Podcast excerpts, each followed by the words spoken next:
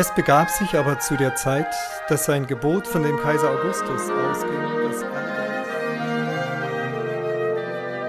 Herzlich willkommen zur Tübinger Telefonandacht in der Weihnachtswoche. Klar, ich mache heute weiter mit meiner Reihe zu den Personen der Weihnachtsgeschichte aus dem Lukasevangelium. Nach dem Kaiser Augustus und dem Herbergswirt geht es jetzt um die Hirten. Die dürfen natürlich nicht fehlen an Weihnachten. Sie sind jedes Jahr auch eine heiß begehrte Rolle für die Jungs beim Weihnachtsspiel. Hirten sind cool. Der Stock, der Schlapphut, die Fellweste, das kommt gut. Und wenn man Glück hat, darf man vielleicht sogar noch ein echtes Schaf dabei streicheln. Und vor allem, man muss nicht viel sagen. Gibt's denn eine schönere Aufgabe am heiligen Abend? Ich weiß noch, den Josef wollte niemand spielen, der war nicht so cool. Schließlich musste der auf seine Maria aufpassen und ansonsten nur dumm rumstehen. Als Grundschulkind kann man mit einer solchen Rolle kaum was anfangen. Aber, wie gesagt, Hirte zu sein, das war klasse. Mit der realen Situation von Hirten damals in der Region Bethlehem hat das natürlich herzlich wenig zu tun.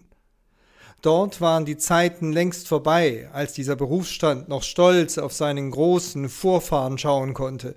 Ich meine, auf den Hirtenjungen David, der tausend Jahre vorher auch dort in Bethlehem Schafe oder Ziegen gehütet hat und der dann zum Helden wurde, als er den Riesen Goliath besiegte. Bis zum König hatte er es geschafft, zum größten König aller Zeiten in Israel. Vom Hirten zum König. Die Geschichte von David liest sich wie eine Aufsteigergeschichte vom Tellerwäscher zum Millionär.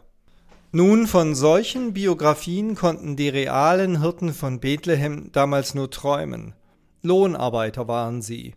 Nicht wie David, der Sohn eines reichen Großgrundbesitzers, sondern sie waren Angestellte, die es zu sonst nichts gebracht hatten.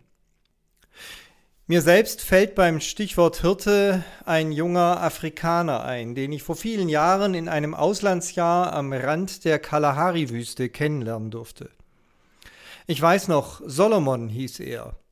Er war vollweise und er hatte den typischen Ohrring, an dem man dort in der Region die Hirten schnell erkennen konnte. Solomon hatte keine Chance gehabt, zur Schule zu gehen. Er war auch nicht der Schnellste, nicht der Hellste. Damals in der kleinen Blechbläsergruppe, die ich dort in jener Zeit als Missionspraktikant leiten durfte. Aber Solomon war enorm begeisterungsfähig. Er freute sich am Glanz der Trompete, die er in der Hand hielt, und vor allem auch am Glanz der Lieder, die wir zum Klingen brachten. Mir ist Solomon damals zum Bild geworden für die Hirten von Bethlehem. Denn zu solchen Menschen, die eigentlich keine Zukunft hatten, zu solchen Menschen kam das Evangelium von Jesus Christus als erstes. Wir sollten das nie vergessen. Menschen wie der Hirte Solomon sind Gottes erste Wahl. Und ich bin sicher, sie werden auch einmal ganz vorne stehen, wenn wir uns einst als große Gemeinde Gottes vor dem himmlischen Thron versammeln. Euch ist heute der Heiland geboren, sagte der Engel, euch Hirten, euch, die ihr vielleicht sogar schon längst aufgehört habt, von einer besseren Zukunft zu träumen. Für euch ist er gekommen, der Retter, der Heiland, der, der alles zurechtbringen wird und der einst Gottes Reich sichtbar machen wird. Jetzt kommt er als Kind, und später wird er sogar sterben, schwach und verletzlich kommt er. Aber er kommt für euch, er kommt zu euch und er wird etwas beginnen, was er dann später auch einlösen wird, das Reich Gottes.